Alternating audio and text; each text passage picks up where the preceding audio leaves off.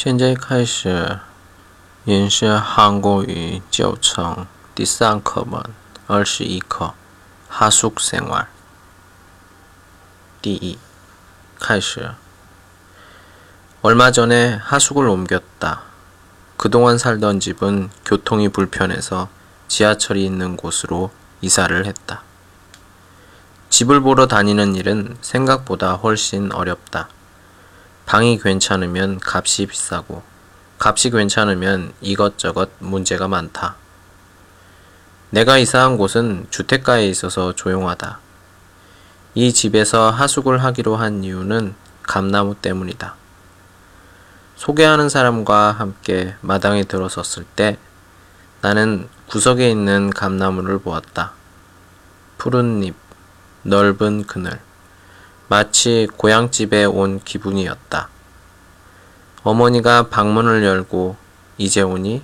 라고 하실 것 같았다. 나는 두말 않고 이 집으로 정했다. 하숙비는 좀 비싼 편이지만 음식도 입에 맞고 목욕도 아무 때나 할 수 있어서 편하다. 무엇보다도 하숙생이 나밖에 없어서 한 가족처럼 대해주는 것이 좋다. 방도 마음에 들어야 하지만 하숙집 주인을 잘 만나야 할 텐데 하고 걱정을 했는데 아주 다행이다. 집을 떠나 있으니까 가족이 더 그립다. 혼자서 식사를 할 때, 빨래를 할 때, 아플 때는 더욱 집 생각이 난다. 그러나 나는 될 수 있는 대로 이 집에 오래 있으려고 한다. 하숙을 구하고 짐을 싸고 이사를 하는 일은 보통 일이 아니기 때문이다.